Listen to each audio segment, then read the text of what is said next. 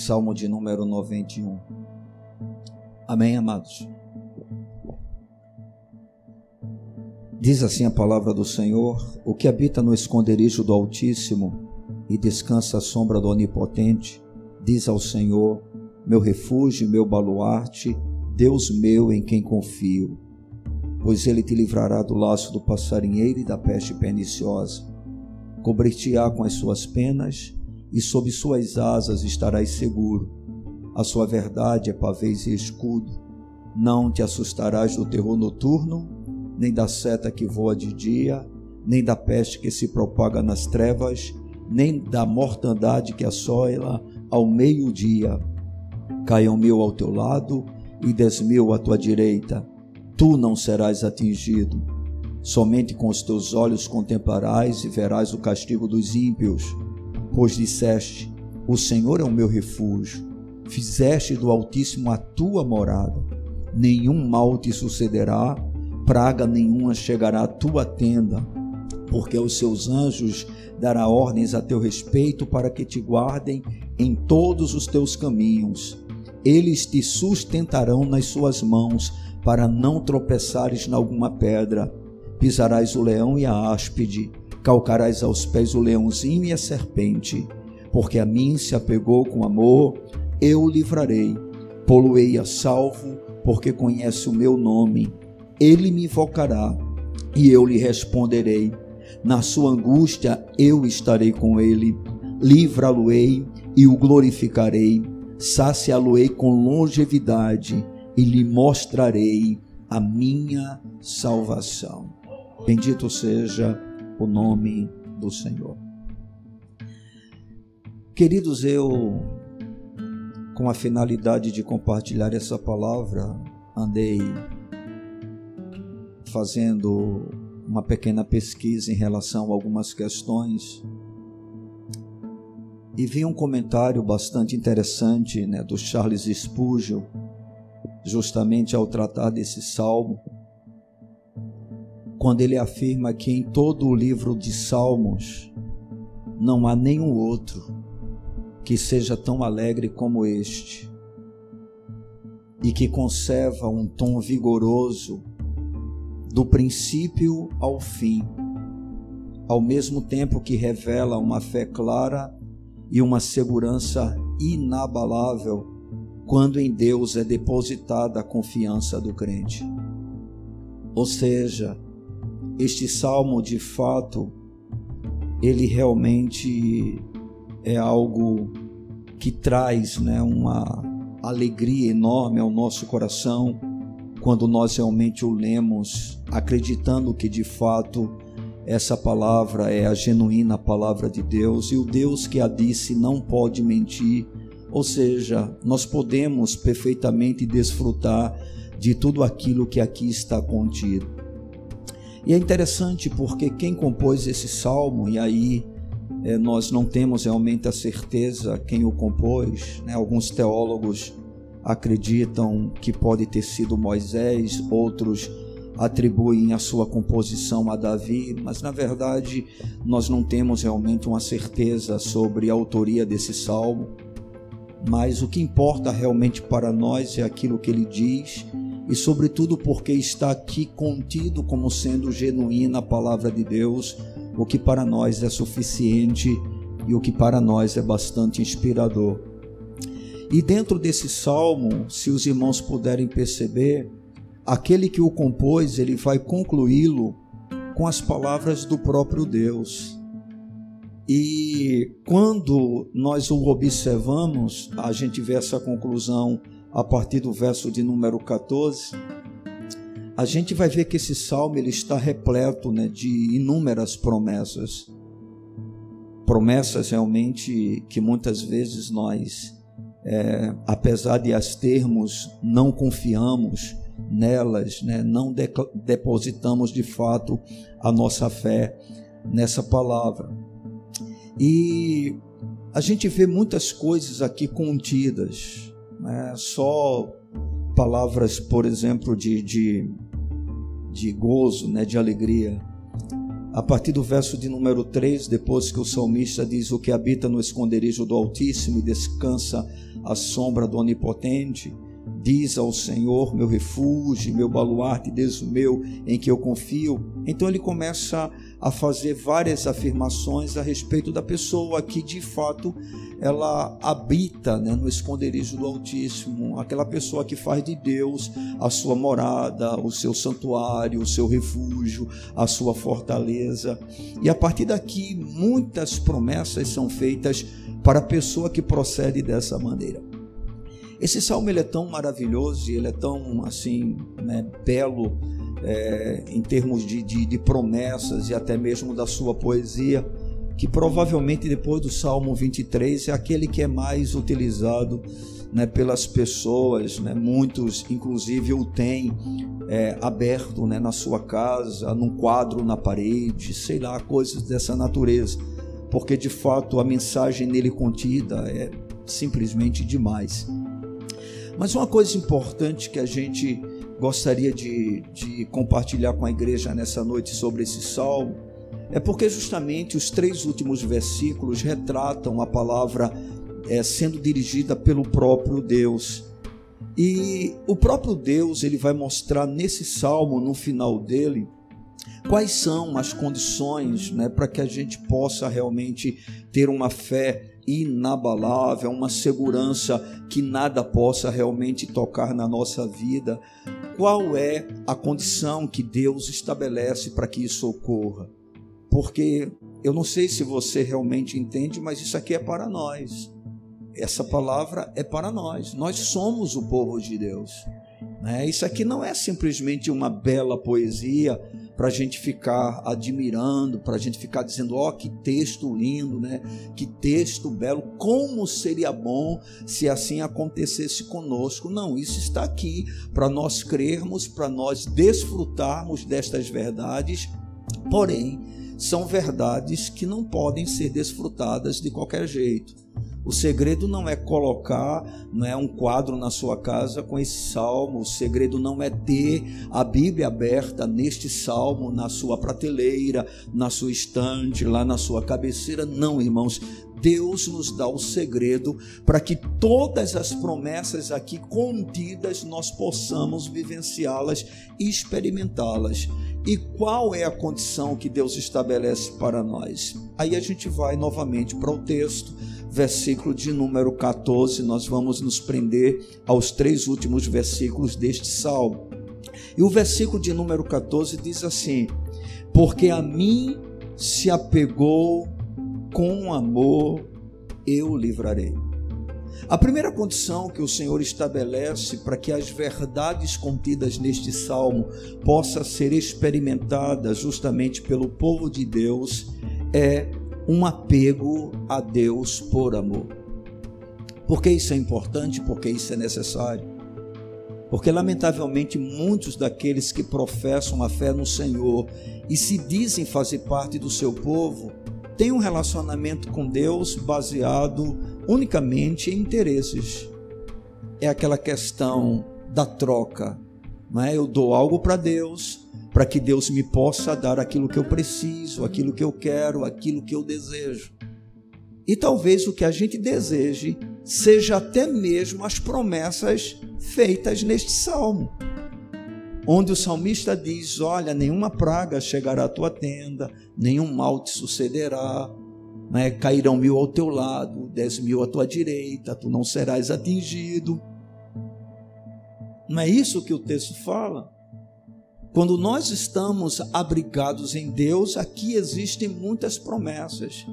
Mas o Senhor vai mostrar quem são aqueles que estão abrigados nele, aqueles que habitam no seu esconderijo, aqueles que descansam à sua sombra, a sombra do onipotente Deus. E ele vai dizer: Estes são aqueles que se apegam a mim com amor, aqueles que de fato me amam não basta apenas dizer Deus é o meu Deus, Deus é o Senhor da minha vida. Eu acredito na Bíblia Sagrada. Tais tipos de confissões podem ser feitas aleatoriamente e nós nos acostumamos com elas. Uma das coisas que eu peço muito ao Senhor e travo uma luta constante é justamente para não me acostumar com as verdades que terminam apenas se tornando jargões para nós porque nós passamos a repeti-las, a repeti-las como papagaios, mas não conseguimos desfrutar ou experimentar o que elas realmente significam para a nossa vida ou deveriam significar. Então, a primeira condição que o Senhor coloca para estes que, no caso, têm uma relação com Ele e querem experimentar todas as promessas deste salmo é que essas pessoas devem se apegar a Ele com amor. E aí, justamente no meu estudo para trazer essa reflexão para vocês, esse termo significa tornou-se apegado a mim, se uniu a mim, é meu amigo. E é interessante uma coisa, né, que eu realmente fiquei assim maravilhado, é que a palavra hebraica que expressa o apego mais forte, ela é equivalente à nossa expressão apaixonar-se. Ou seja, quando o salmista, quer tenha sido Moisés ou Davi, ele disse: Porque a mim se apegou com amor, ou seja, colocando como se fosse a própria fala de Deus para o seu povo, é como se estivesse dizendo assim: são aqueles cuja relação comigo, cujo amor para comigo é semelhante dentro do que nós entendemos hoje, o que nós chamamos de paixão. E aí deixa eu lhe fazer uma pergunta para você. E aí eu faço essa pergunta para mim. Será que nós somos apaixonados por Deus? Porque a intensidade desse sentimento, eu acho que eu e você, pelo menos a maioria aqui, já deve ter experimentado. É provável que muitos ainda não conheçam isso. Mas quem já teve uma paixão sabe o que significa, sabe o que isso quer dizer, o que isso produz. E observe que a nossa paixão, quando nós a vivenciamos, com o tempo ela passa, ela muda, não permanece o mesmo porque é um sentimento, querendo ou não, egoísta, onde, se não for correspondido adequadamente, nós vamos mudando o nosso comportamento. E é por isso que tantos relacionamentos depois do casamento já não é mais o mesmo, porque aquele sentimento que produziu o início de tudo, ele já não mais existe, ele não mais ocorre como antes se cai na mesmice, se cai na monotonia. Mas deixa eu lhe dizer uma coisa: Deus não aceita a mesmice, não aceita a monotonia, porque a relação com Ele não pode, em nenhuma hipótese, esfriar. Pelo contrário, Ele quer que a gente mantenha essa relação exatamente como Ele diz nesse texto, ou seja, apegados a Ele com amor. É um apego com amor. É uma paixão que não pode acabar, que não pode esfriar. E o Senhor está dizendo: porque a mim se apegou com amor. É para esse que eu tenho lugar de descanso. É para esse que eu tenho proteção. Nós ainda vamos ver tudo aquilo que Deus promete para este grupo de pessoas cuja relação com Deus não é uma relação qualquer, não é uma relação puramente legalista, não é uma relação puramente religiosa, é uma relação que vai além de tudo isso. É uma relação por amor ou com amor. Irmãos, Deus deseja ser amado. E eu posso dizer com toda a segurança: Ele é digno de ser amado, porque nada se compara com Ele. Ninguém é igual a Ele, ninguém é melhor do que Ele, ninguém é mais belo do que Ele. Ele é maravilhoso. E quando nós realmente conseguimos compreender isso, provavelmente as promessas aqui contidas, nós vamos desfrutar delas.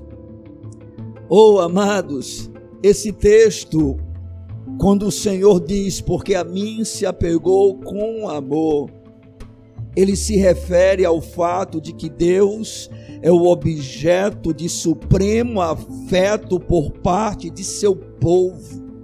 Isso também implica que é algo que brota do coração do seu povo algo que o seu povo está disposto a lhe dar, a lhe oferecer. Irmãos, Deus sempre desejou isso. Quando Deus estabeleceu a lei, a sua intenção não era ter um povo que deixasse de fazer coisas por causa da punição. Não, ele estabeleceu a lei para pôr freio no pecado do homem, mas desde o início o desejo de Deus era um relacionamento cujo fundamento fosse o amor. Por isso ele vai dizer: Amarás, pois, ao Senhor teu Deus de todo o teu coração. Quando perguntaram para Jesus quais, qual é o maior mandamento, Jesus não citou nenhum dos dez. Ele disse: Amarás, pois, ao Senhor teu Deus de todo o teu coração, com toda a tua força, com toda a tua alma e com todo o teu entendimento. Usando Moisés, ele vai se dirigir para o povo de Israel e vai dizer: O que é que Deus quer de ti? Não é que vocês o temam, que vocês o amem. Ou seja, Deus quer ser amado. Deus não é uma coisa, Deus é uma pessoa. Deus não é um objeto. E é incrível que às vezes nós amamos mais objetos do que pessoas. Tem gente que ama mais carro, mais casa, mais, mais, mais. Né? Hoje tem aqueles que amam mais animais do que amam mais pessoas. E quando se trata de Deus, não é diferente. Muita gente se relaciona com Deus sem amá-lo. Porque amar a Deus não é apenas vir para um templo e cantar alguns cânticos. Não é simplesmente chegar num lugar como esse e passar um tempo específico cumprindo com rituais, participando de cerimoniais. Rituais e cerimoniais são importantes, mas não substituem o amor. Nada que é feito para Deus que não seja recheado de amor não tem valor algum para Ele. E eu pergunto para você: você ama a Deus? Apegar-se a Deus, queridos, significa estar em completa devoção a Ele. Ou seja, é uma paixão que todos nós devemos buscar ter. E por incrível que pareça, essa devoção que nós podemos ter a esse Deus nada mais é do que o resultado do próprio amor dele para conosco, derramado na nossa vida pelo Espírito Santo. No livro de Romanos, no capítulo 5, versículo de número 5, a palavra do Senhor diz que o Espírito Santo, ele derramou o amor de Deus nos nossos corações. Aleluia. Todo regenerado possui o amor de Deus.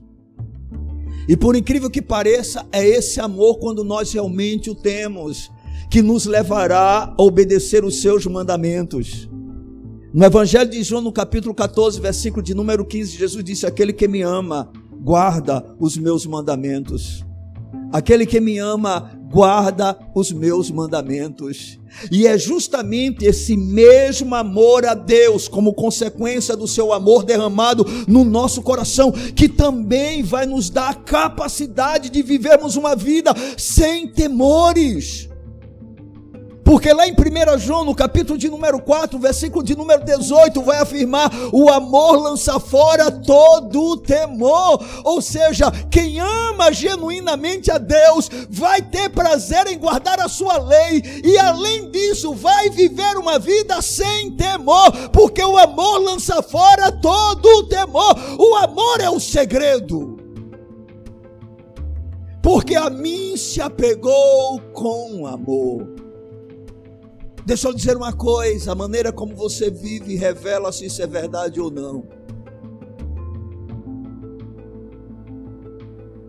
Não são as suas declarações nos cânticos, não são as suas afirmações que você faz justamente para dizer assim: a vida é minha e eu amo a Deus do meu jeito. Deus não lhe dá o direito de amá-lo do seu jeito. não lhe dá. Ele mostra o que significa amá-lo. E amar a Deus implica necessariamente em guardar os seus mandamentos, que não apenas se resume nos dez mandamentos contidos na lei, mas tudo aquilo que a Sua palavra nos revela. Porque tão importante como não matar é prestar a culto a Deus com alegria, é ter prazer na sua presença, é amar a habitação da sua casa, é congregar-se.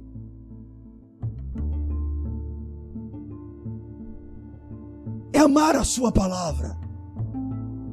É ouvi-la e desejar praticá-la. Ah, irmãos, quando nós realmente nos apegamos ao Senhor com amor, nós vamos obedecer aos seus mandamentos e teremos os nossos medos um a um sendo removidos. Um coração medroso, um coração assustado, nada mais é do que o resultado de alguém que ainda não ama com paixão a Deus. Eu não estou dizendo que você e eu não amamos a Deus. Nós estamos apenas falando de um amor cuja dimensão é superior a este tipo de amor que nós estamos acostumados. Nós temos perdido, se é que algum dia tivemos, essa paixão que Deus deseja que a gente tenha para com Ele. Se há algo que nós devemos nos apaixonar, esse algo se chama Deus. Deus deveria ser o nosso vício.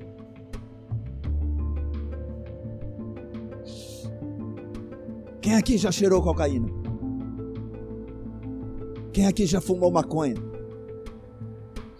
Como é que você fica quando está passando a hora do. Você fica apavorado. Você tem alucinações. Você deseja desesperadamente. Isso acontece até com pessoas que tomam determinadas medicações e se tornam dependentes dela. Por exemplo, alguém que dorme apenas com determinados tipos de comprimido, se tirarem aquele comprimido, ela fica ansiosa, ela fica inquieta, ela fica perturbada, ela tem problemas. Oh, irmãos, Deus deveria ser o nosso vício. Eu tenho certeza que se assim acontecesse, num dia como este, você teria o seu coração palpitando, dizendo: Eu preciso de Deus. Ele é minha maior necessidade. Eu quero estar na presença dele. E de maneira diferente, como isso ocorre, isso acontece espontaneamente, porque ele nos libertou. Aleluia. No caso do vício, você se torna dependente químico, você se torna escravo. No caso de Deus, você o faz porque você o ama. Você quer amá-lo. Você quer ter uma relação com Ele que você não tem com mais ninguém. E Ele vai dizer: porque a mim se apegou com amor. Na tradução Almeida Corrigida Fiel, ela diz, a palavra de Deus, porquanto tão encarecidamente me amou. Oh, amados, nós podemos amar a Deus em uma dimensão maior. Na realidade, devemos fazê-lo. Porque é quando a nossa relação com Deus se torna realmente com sentido. É quando ela passa a ter um determinado valor para nós. Caso contrário, caímos na mesmice. Caso contrário, caímos na monotonia. Caso contrário, vamos depender dos nossos desejos, dos nossos sentimentos, da nossa vontade, que oscilam o tempo todo. Tem hora que a gente diz, hoje eu estou com muita vontade de ir para a casa de Deus. Em outra hora a gente pode dizer, eu não tenho nenhuma. Mas quando você é apaixonado, você rompe todos os obstáculos. Por quê? Porque aquilo é primordial para a sua vida. É isso que a paixão faz. na minha concepção, e não é minha concepção, porque a palavra de Deus diz lá no livro de Provérbios: loucura é a mulher apaixonada. Ou seja, a paixão nos leva a fazer loucuras. Não é assim? Experimentamos isso numa dimensão natural, mas por que será que no sobrenatural isso não acontece? Pelo valor que temos dado a Deus e pela maneira como nós o tratamos. Amados, Deus quer que nos apeguemos a Ele com amor. Amém? Com amor. Ame a Deus. Ponha isso como alvo da sua vida, como seu objeto maior. Não deixe que nada interfira nisso. Porque no caso de uma paixão humana, você pode rapidamente trocá-la por outra, por encontrar uma paixão melhor, mas não há nada comparável a Deus. Não há nada melhor do que Ele. Eu já afirmei em outras ocasiões, nós não seguimos a Cristo porque é o único, ele é o único caminho. Ele sim é o único caminho, mas ele é o melhor caminho. Não suporto quando alguém diz assim: é, "Eu vou deixar Jesus para quê?" Por quê? Se com ele já está ruim, aliás, é, com ele já está ruim a coisa, né? sem ele vai se tornar pior. Você já ouviu aquele casamento que diz assim: é ruim com ele, pior sem ele? Algumas mulheres mantêm o casamento por causa disso. Elas dizem ruim com ele, pior sem ele. Mas se depender financeiramente é uma razão. Outras não dependem financeiramente, mas dependem emocionalmente, sexualmente. Uma razão. Aí diz assim: ruim com ele, pior sem ele. Bem, irmãos, não com Cristo. Com Cristo não tem nada de ruim. Com Cristo não tem nada que seja pior. Pelo contrário, irmãos, Ele é o melhor, irmãos. Não estamos com Ele por falta de opção. Ele sim é a única opção, mas ele é a melhor opção. Não é mais ou menos assim aquele jovem que no seu desespero, né? A idade foi avançando, não tem mais mulher nenhuma. Ele olha assim e diz: é, só tem aquela, né? Não só tem tu, vai contigo mesmo. Todas as minhas escolhas não deram certo. Para não ficar solteiro, agora o que vier na rede é peixe. Algumas mulheres fazem isso, alguns homens fazem isso. Não, não, não, não. Ei, irmãos. Não com Jesus. Não com Deus. Ele é o melhor. Então nós devemos amá-lo, nos apegarmos a Ele com esse tipo de sentimento que vai ser demonstrado em ações. Obediência. E quanto mais nós o amamos, menos medos nós vamos ter. Aleluia. Você quer ser uma pessoa destemida? Ame a Deus. Isso vai acabar com todos os seus medos. Amém? Mas, queridos, aqui, o próprio Deus, nesse versículo de número 14, ele nos vai dar uma outra condição para que a gente possa experimentar as promessas desse salmo. E o versículo de número 14, depois que o Senhor diz: Porque a mim se apegou com amor, eu livrarei ele afirma: poluei ao salvo, porque conhece o meu nome. Então, primeira condição, um apego com amor a Deus. Não é qualquer relação, é uma relação onde há paixão. Ok? Mas, pastor, eu não tenho esse tipo de sentimento por Deus. Bem, vamos buscar.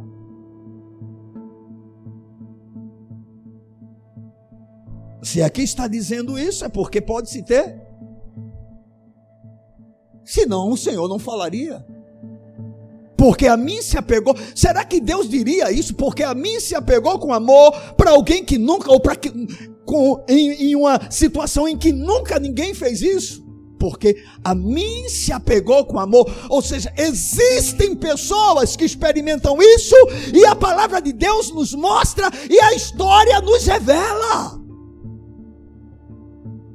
homens cuja relação com Deus era tão intensa que eles diziam para mim: viver é Cristo e morrer é lucro. Ah, mas aí foi o apóstolo Paulo. Não, irmãos, nós temos outros homens de Deus que experimentaram isso. Nós sabemos, por exemplo, da história de um homem chamado Policarpo, discípulo de João Batista. Tentaram de todas as maneiras esse homem como ancião para que ele negasse a sua fé.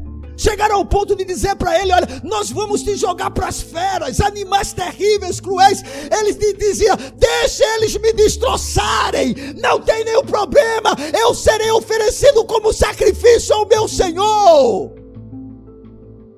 O que isso significa? O amor desses homens para com Deus era tão intenso que eles não tinham medo de absolutamente nada.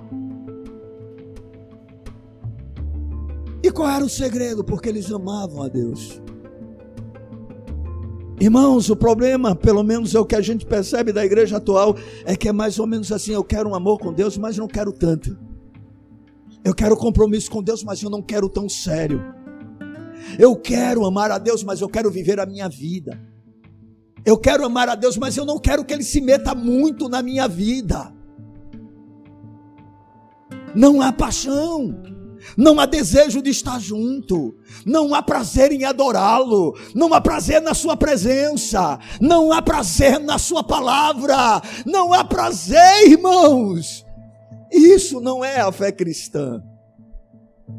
Isso não é o que o evangelho nos ensina. Queridos, nós temos um Senhor que morreu no nosso lugar. A Bíblia diz: Vejam com que grande amor nos tem amado o Pai. Deus nos amou de tal maneira que deu o seu único filho. E no entanto, nós queremos amá-lo com um amor parece somente para receber coisas e quem sabe um dia, né, e morar eternamente com ele, porque como a gente já tem observado, esse parece não ser o desejo de nenhum de nós nos dias atuais. Fazemos parte de uma igreja que quanto mais puder retardar a morte, a gente luta desesperadamente porque está com Cristo, como disse o apóstolo Paulo, para a gente não é infinitamente melhor. E por que nós não desejamos isso? Porque não experimentamos dele agora, porque não provamos dele. Mas aqui o Senhor coloca uma outra condição, além de amá-lo apaixonadamente. Ele diz: Porque conhece o meu nome. Ou seja, é necessário ter um apego a Deus por amor mas também é necessário conhecer o nome de Deus. Queridos, isso significa mais do que informação do nome do Deus verdadeiro. Vai além de informação. O que é informação sobre o nome do Deus verdadeiro? Por exemplo, eu e você sabemos que o nome do Senhor é comumente chamado de Iavé. É um tetra, tetragrama, né? composto pelas letras YHWH. Então, Iavé, depois transliterado para Jeová, nós sabemos que há os nomes redentores do Senhor, Jeová Shalom, Ele é a nossa paz, Jeová Tsidikno, Ele é a nossa justiça, Adonai, Ele é o Senhor, Jeová Nissi, Ele é a nossa bandeira, Jeová Rafael, Ele é o Deus que cura, é o Deus que sara, Jeová Shammah, Ele é o Deus que presente está. Nós temos muitas informações a respeito do nome de Deus. Nós sabemos que Ele é todo poderoso, que Ele é onisciente, Ele é onipresente. Nós sabemos que Ele é o Deus infinito. Mas esse conhecimento que nós estamos tratando aqui e que o próprio Deus coloca como uma condição para que alguém possa de fato descansar a sua sombra, habitando debaixo das suas asas, é um conhecimento que vai além de informação na mente é um conhecimento pessoal que é adquirido na nossa intimidade com Deus, no lugar da oração, da meditação, do amor à Sua palavra. É o conhecimento que é obtido nas experiências da vida, aonde a gente vai vendo esse Deus operando e a gente vai dizendo: Ele é aquilo que Ele diz que é. Estes que conhecem o nome do Senhor e que se apegam a Ele com amor, são aqueles que desfrutam das promessas deste salmo. Aleluia! Esse conhecimento, queridos, é um conhecimento pessoal com Deus, cuja natureza é revelada em seu nome. Aleluia! Por exemplo, quando você conhece o nome de Deus, você sabe ele não muda. Você sabe ele não falha. Você sabe ele é fiel. Você sabe ele tem poder para cumprir o que ele diz. Aleluia. O nome de uma pessoa fala muito a respeito de quem ela é, e só há um chamado Yahvé. Aleluia. Ele é o Deus soberano que tem o controle de tudo nas suas mãos. Ele é o alfa, ele é o ômega, ele é o princípio, ele é o fim. Ele é aquele que era, que é, que há de vir. É o grande eu sou.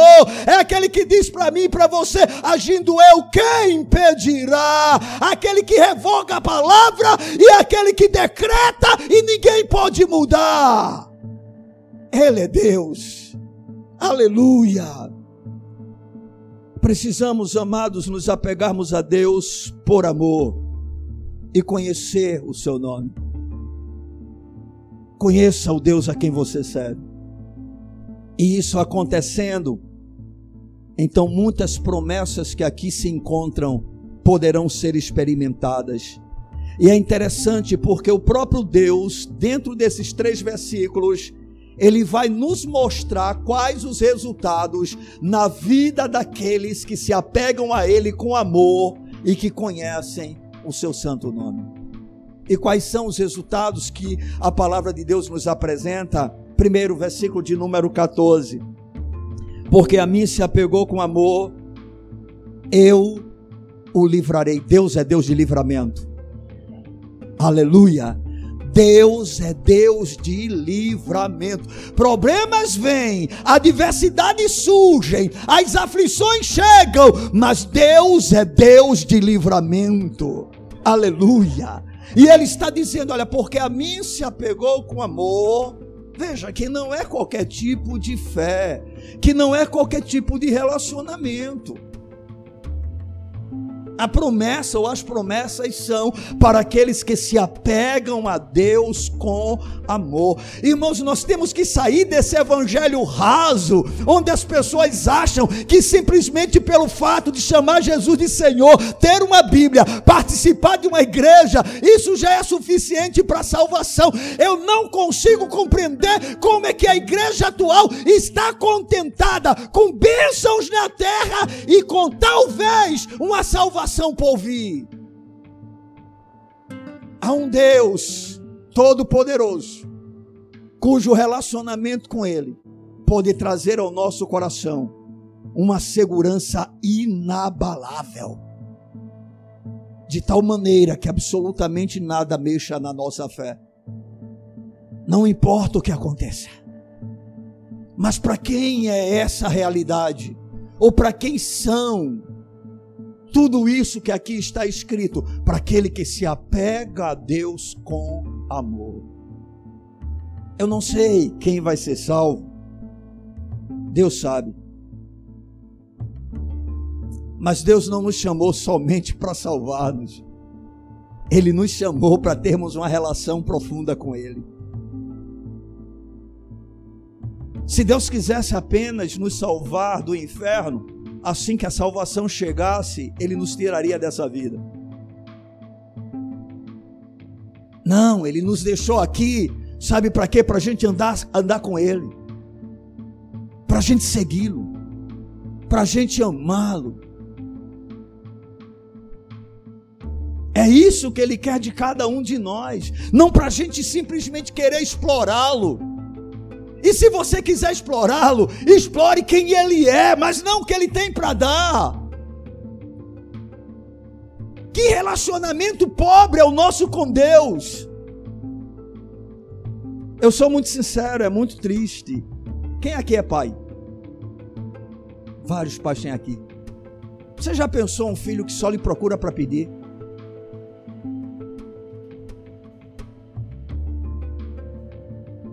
Mas não tem assim? Você só é importante na hora de você dar. Quando não é para pedir, ele passa semanas sem falar com você. Se morar distante, ele não liga para você. Quando chega na sua casa, é aquela visitazinha, né? Já querendo sair. Isso agrada. Mas não é assim que a maioria de nós tem se relacionado com Deus? E você acha que Deus se agrada disso? E o pior é porque, além de não agradarmos a Deus, nós somos os maiores prejudicados.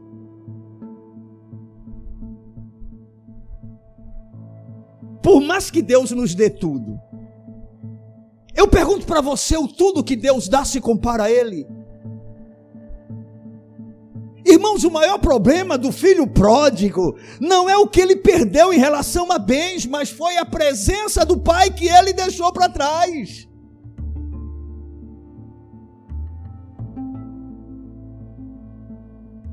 Ele não conseguiu compreender que o maior tesouro que ele possuía não era as riquezas que o pai iria lhe dar, era o próprio pai.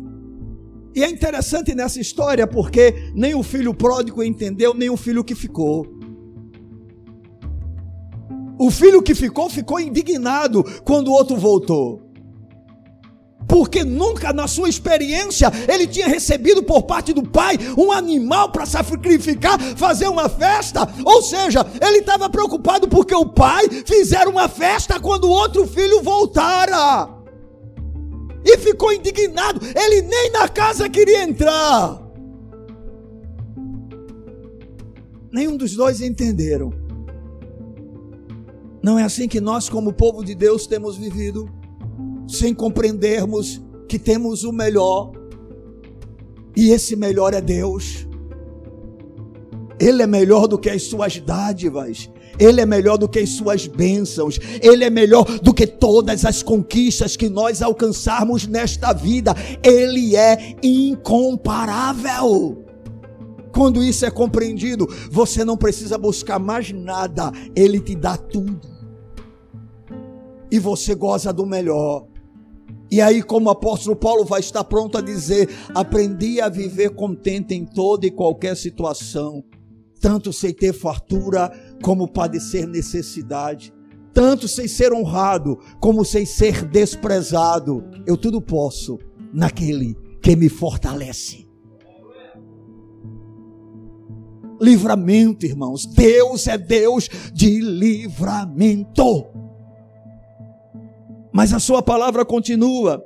Versículo ainda de número 14, porque a mim se apegou com amor, eu o livrarei.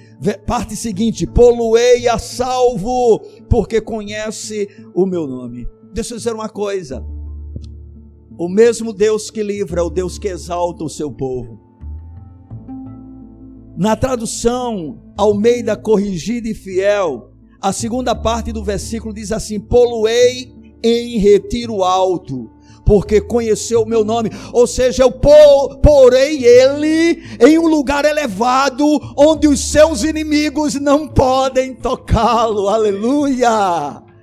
Oh, irmãos, uma relação profunda com Deus, fundamentada no amor onde o seu nome é conhecido, dá àquele que goza dessa relação a capacidade de ser colocado em um alto monte aleluia, e o próprio Deus é que coloca.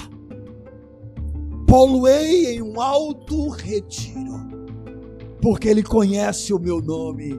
Irmãos, Deus é um Deus que honra a Sua palavra, aleluia como povo de Deus, nós podemos viver um relacionamento com Ele, onde estamos salvos dos nossos inimigos. Isso significa que o nosso corpo não pode ser tocado? Não! Mas significa que o inimigo não pode tocar a nossa alma. Estamos em um lugar seguro. Ninguém pode nos tocar. Mas para quem é essa promessa? Para aquele que se apega ao Senhor com amor e que conhece o seu nome. Empense nas duas coisas. Ei, você não vai amar a Deus por acaso. Creia que se você nasceu de novo, o amor dele já está em você. E agora diga, Senhor, Ao invés de você estar tá pedindo outras coisas, Senhor, me ensina a te amar. E aí Ele vai te dar oportunidade. E quais serão as oportunidades? Cumprimento dos seus mandamentos ou você acha que o sentimento vai cair do céu, como acontece na paixão de um homem com uma mulher? Não, não ocorre assim. Esse amor a Deus, ele vem vindo como consequência ao você vislumbrar quem ele é, ao você ficar maravilhado com a sua grandeza, com a sua majestade, com a sua soberania, com a sua bondade, com a sua perfeição, com a sua retidão, com a sua santidade, com a sua fidelidade com o seu poder, com a sua autoridade. À medida em que você vislumbra quem é esse Deus, você fica fascinado com Ele.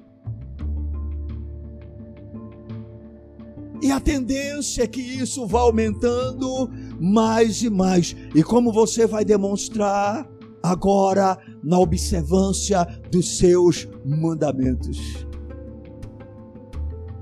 guardando a sua palavra. Não, Senhor, eu fazia isso, mas agora não faço mais porque a tua palavra diz assim: eu te amo.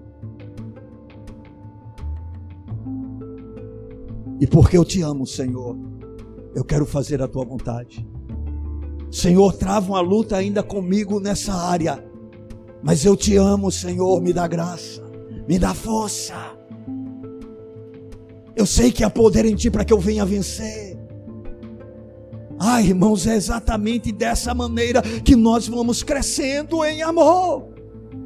Vamos avançando. Olha, uma pessoa que mais ama a Deus não é aquela que se derrama de lágrimas e faz aquele show. Uma pessoa que mais ama a Deus é aquela que mais obedece.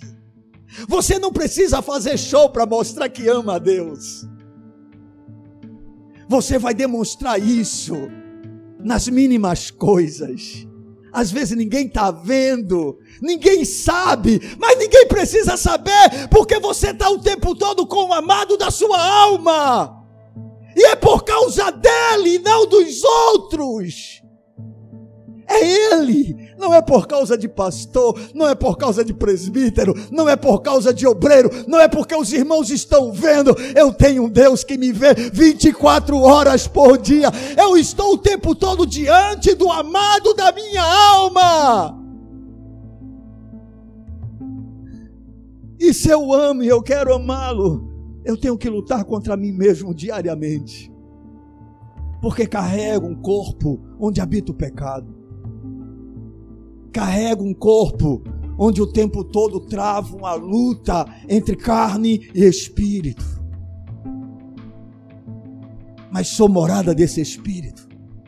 Ele está em mim para me dar graça para que eu possa amá-lo.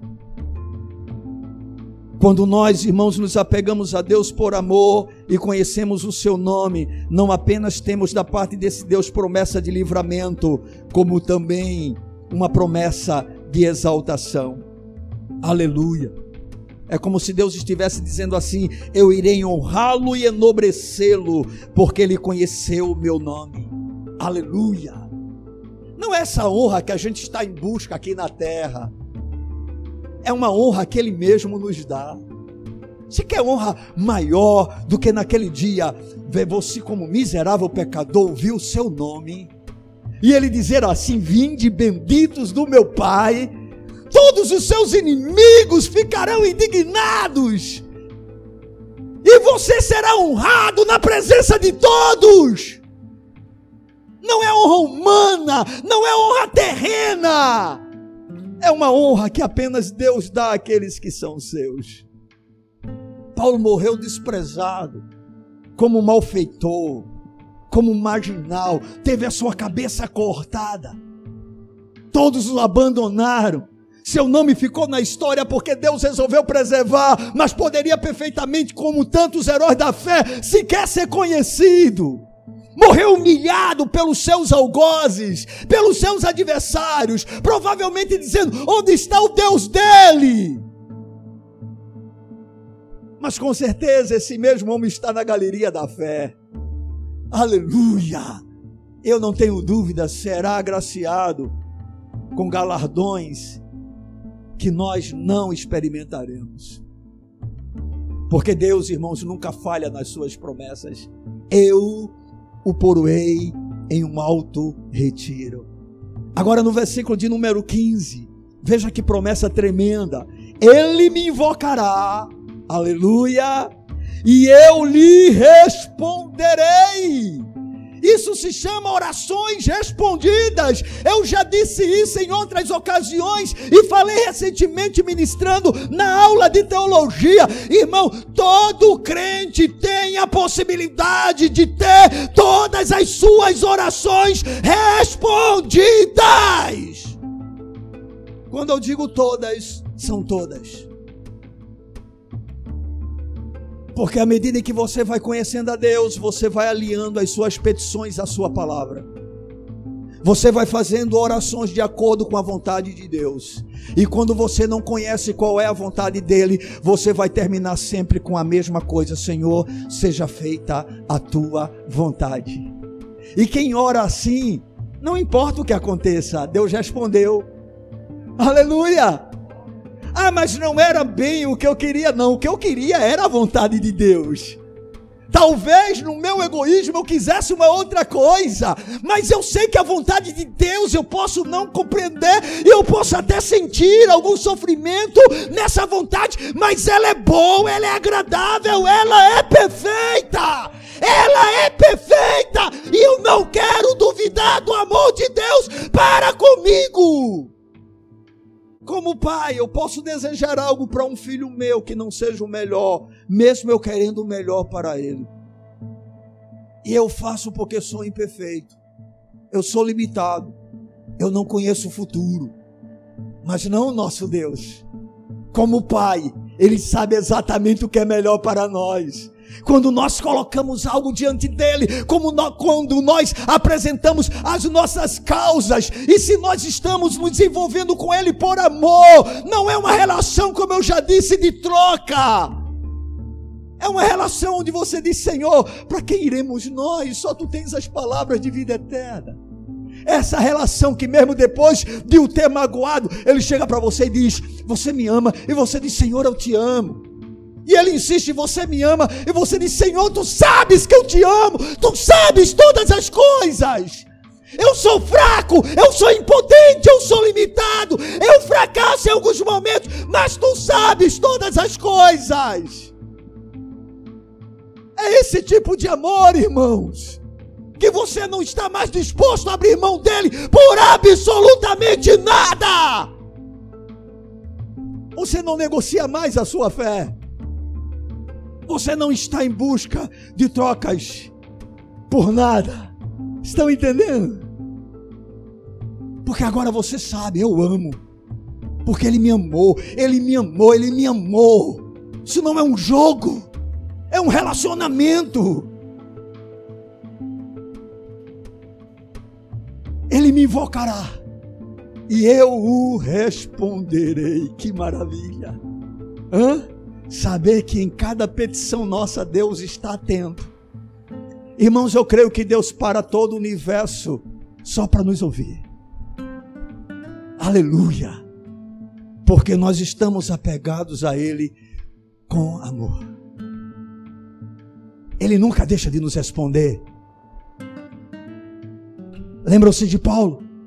Atormentado por um espinho na carne, ele chamou de mensageiro de Satanás que o esbofeteava diariamente. Nós sequer temos ideia do que realmente acontecia, mas o sofrimento de Paulo era grande. Ele disse que orou três vezes para que o Senhor pudesse livrá-lo daquele sofrimento. E o Senhor deixou de responder a Paulo? Não. E respondeu segundo o que Paulo queria? Não e sim. Não, porque Paulo disse: Senhor, me livra. E sim, porque Paulo queria a vontade de Deus, e nós vamos ver depois na resposta de Paulo. Porque o Senhor vai se apresentar para Paulo e diz: Paulo, a minha graça te basta, porque o meu poder se aperfeiçoa na minha fraqueza. Aí Paulo, ao invés de baixar a cabeça triste e agora murmurando porque Deus não fez a sua vontade, ele diz: Por isso mais me alegrarei nas minhas fraquezas, nas minhas angústias, nas minhas perseguições, porque quando eu sou fraco, eu sou forte. Ele me invocará e eu responderei. Irmãos, o problema hoje, um dos problemas que nós travamos como igreja, é porque nós queremos que Deus apenas atenda aos nossos interesses egoístas. Nós queremos não a vontade de Deus, mas a nossa vontade. E a nossa relação com Deus é baseada somente em me dá, me dá, me dá, me dá. Mas o Senhor está dizendo, porque a mim se apegou com amor. Ele conhece o meu nome. Então eu vou livrá-lo. Eu vou colocá-lo em um alto retiro. Ele vai me invocar e eu vou respondê-lo.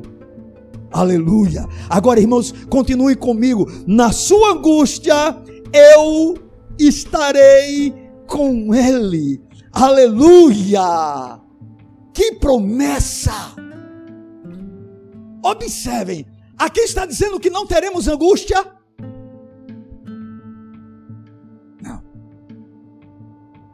O fato de Deus ser um Deus de livramento não quer dizer necessariamente que nós não passemos por lutas e aflições e em algumas delas nós vamos nos angustiar. Mas fica tranquilo, na sua angústia eu estarei com Ele. Eu estarei com Ele, aquele que se apega a Deus com amor e que conhece o seu nome, tem a garantia da presença de Deus nos momentos de sua angústia. Você não precisa se desesperar. Você não tem que estar correndo de um lado para o outro. Eita, agora eu vou tentar, né? Vou fazer uma campanha para ver se isso é resolvido. Ó, oh, ali está acontecendo isso, aquilo. Você não vai precisar disso, meu irmão. Você já tem o Deus Todo-Poderoso presente com você para lhe consolar, para lhe dar graça, para lhe dar força, para enxugar as suas lágrimas e dizer: Estou contigo. E você vai poder dizer para ele: Bem, Senhor, se tu estás comigo e tu és por mim, quem será contra mim? Bendito seja o nome do Senhor na sua angústia eu estarei com ele. Ainda versículo de número 15: Livra-lo-ei e o glorificarei. Aleluia. O Senhor volta a dizer: Eu vou livrá-lo e eu vou fazer mais, eu vou glorificá-lo. Isso se chama honra. É como se o Senhor estivesse dizendo: Eu não apenas vou resgatá-lo do perigo, mas também o exaltarei a honra. Vou reconhecê-lo como meu amigo e vou considerá-lo e tratá-lo como tal. Irmãos, quando nós nos relacionamos com amor com Deus, nós somos chamados por Ele de seus amigos. E ser amigo do Rei é um privilégio. Amém? Eu não sei se vocês já leram nas histórias dos reis, mas, por exemplo, Davi tinha muitas pessoas de confiança, mas ele tinha um que era o seu amigo. Sabe o que isso significa? Amigo, chega a hora que quiser. Amigo, você pode contar com ele em qualquer situação. Amigo, não tem protocolo, não tem burocracia, não tem formalismo. Pois bem, Deus trata aqueles que com Ele se relacionam por amor, apaixonados e que conhecem o seu nome. Ele vai glorificar cada uma dessas pessoas. Que promessa fantástica. E aí a palavra continua no versículo de número 16: saciá-lo-ei com longevidade. Ou seja, prolongarei os seus dias aqui na face da terra. Isso é longa vida. Ah, mas eu vejo muitos crentes morrendo cedo, e pode acontecer, mas não é muito normal de um crente que anda intimamente com o seu Senhor.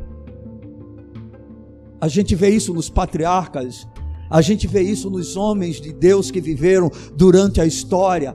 O Senhor, com raras exceções, faz questão de preservá-los durante muito tempo aqui na terra. Por quê? Porque se apegam ao Senhor com amor. E o Senhor diz: Eu darei para eles longevidade. E conclui apresentando o mais importante: E lhe mostrarei a minha salvação. Aleluia. Glória a Deus. Irmãos, aqui está a conclusão daquilo que deve ser primordial no que nós buscamos em relação a Deus, que é a vida eterna. E essa salvação nós vamos conhecendo-a a cada dia, à medida em que o nosso apego a Deus vai aumentando. Um crente que ama o Senhor pode dizer tranquilamente: Eu estou salvo. Ah, mas você é falho, mas eu estou salvo. Ah, mas você ainda erra, mas eu estou salvo. Como é que você sabe disso? Bem, eu sei quem me salvou, não é por minha causa, causa. Eu conheço quem me salvou. Não é porque eu sou bom, não é porque eu sou perfeito, não é porque eu sou extremamente justo, não. Eu estou lutando e caminhando por causa desse amor na tentativa diária de agradá-lo. Eu quero acertá-lo, eu não quero magoar o seu coração, eu não quero entristecê-lo, eu não quero pecar contra ele, mas eu não confio em mim, eu confio nele. Foi ele quem me salvou, não fui eu. E eu amo porque Ele me salvou. Eu não poderia amá-lo sem primeiramente Ele me ter salvo. Eu odiava. Dentro de um conceito humano, eu não era uma pessoa tão má aos olhos das pessoas, mas eu sei que eu odiava Deus. Até que finalmente o seu amor me quebrou eu não pude resistir a Ele. Ele me atraiu para si.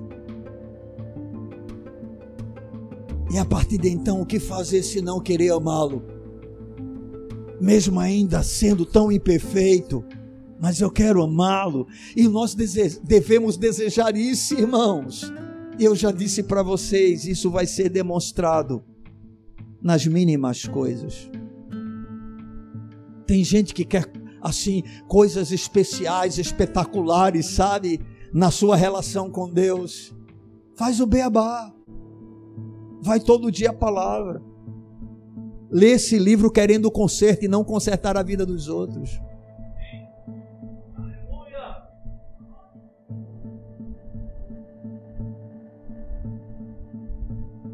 Vai a esse Deus em oração, rasga o teu coração quando você errar. Diz para ele, Senhor, eu não presto. Deus, olha para mim, não tem nada de bom em mim, Deus. Muda a minha vida. Me faz novo em todos os aspectos. Vá lutando, irmão. Quando você for provado, seja aprovado. Porque as provas virão. Ninguém pense que a caminhada com o Senhor é uma caminhada fácil, é uma luta todos os dias. O Senhor disse: neguem-se a si mesmo, tomem a cruz de vocês diariamente. Não é uma vez só, é todos os dias, sabe? E à medida que você vai conquistando vitórias, você vai avançando. Você vai avançando, né? Por exemplo, para mim hoje não é nenhum peso, uma coisa simples, né? Nenhum peso, nenhum fardo cultuar a Deus. Nenhum fardo, irmãos. Pelo contrário, a minha única dificuldade de vir para um templo no domingo é porque eu tenho que ter, quando eu sou o mensageiro da noite, a palavra para alimentar vocês. Aí eu tenho que travar uma luta querendo de Deus algo algo que venha do seu coração para te edificar, para te abençoar, para você crescer. Então eu travo essa luta todo dia de culto, Senhor. O que é que eu vou dizer? Mas quando, por exemplo, eu escalo o Wagner, eu digo, oh, aleluia, hoje eu vou só adorar.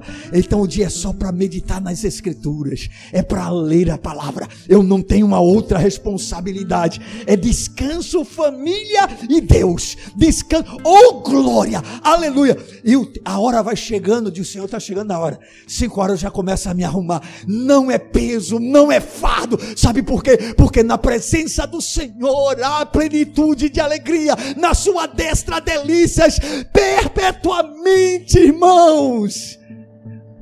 E não tem nenhum outro convite que sequer tente o meu coração.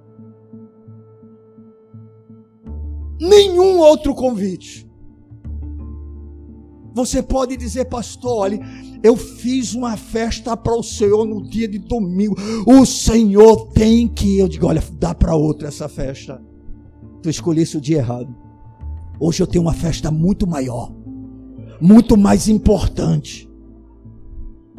Qual é a festa, pastor? Eu tenho culto a Deus. Ele é digno. Ele é o meu noivo amado. Irmãos, isso não tem preço. E não é fardo. E aí outras coisas vão se tornando da mesma maneira.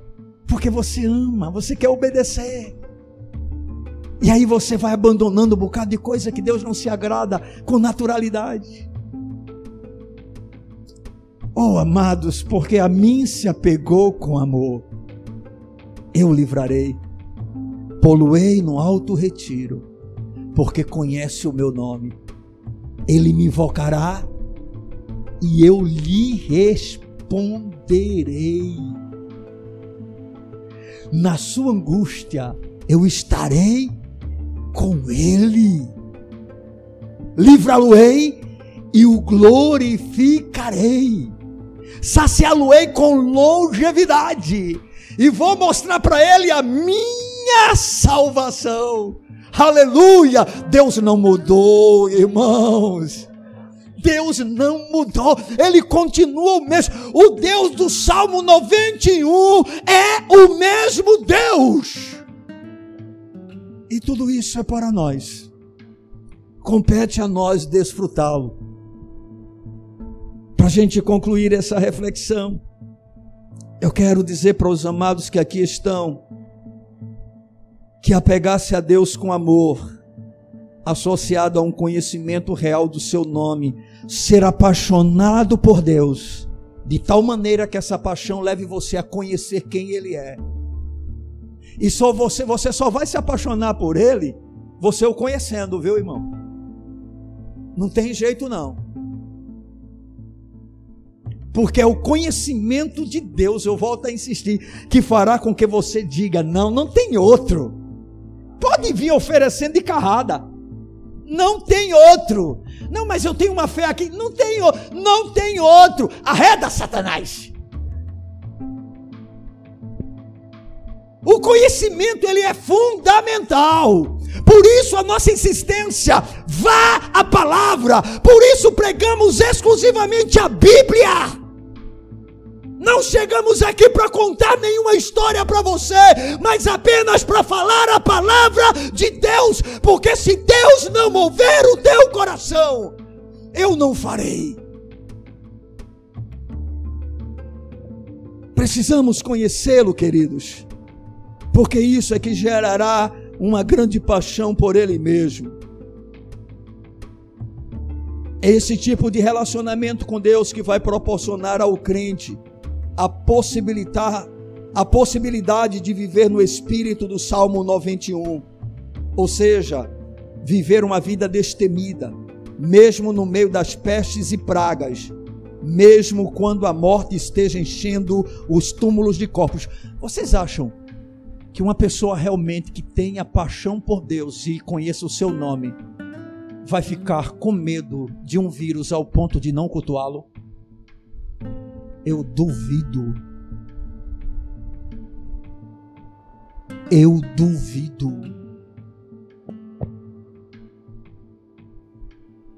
Praga nenhuma chegará à tua tenda. Nenhum mal te sucederá.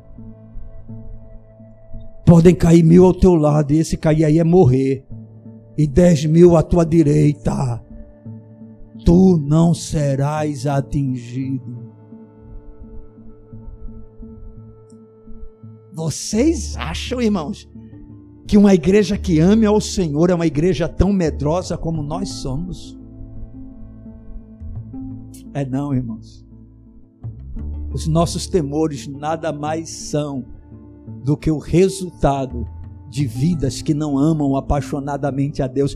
Porque no dia que a gente amar apaixonadamente a Deus, irmão, não é que o vírus não possa nos tocar, né? Mas a gente vai dizer feito Esté, se perecer, pereci.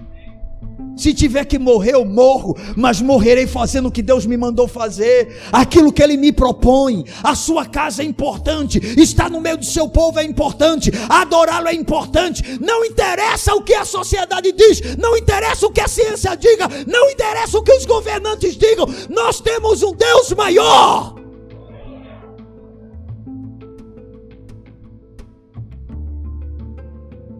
O destemor nada mais é do que o resultado de um grande amor.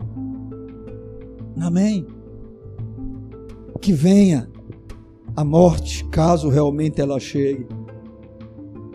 Então é esse conhecimento, amados, do nome do Senhor, essa paixão por esse Deus, né, esse amor profundo, que faz com que a gente possa realmente ter uma vida destemida o Salmo 91, queridos, é um verdadeiro remédio para a igreja de Cristo vencer os seus medos. Quando você lê esse salmo, leia de maneira diferente, porque ele é para você. Mas não se esqueça dos três últimos versículos, porque os demais podem não ter efeito algum na sua vida, caso os três últimos não sejam realidade. Principalmente o versículo de número 14 o segredo do Salmo 91 está no verso 14. Porque são esses que habitam no esconderijo do Altíssimo e descansam à sombra do onipotente Deus. Habitar em Deus e descansar nele é uma prerrogativa daqueles que o amam e sabem quem é esse Deus. Amém, amados? Bendito seja o nome do Senhor. Vamos ficar de pé na presença desse Deus maravilhoso.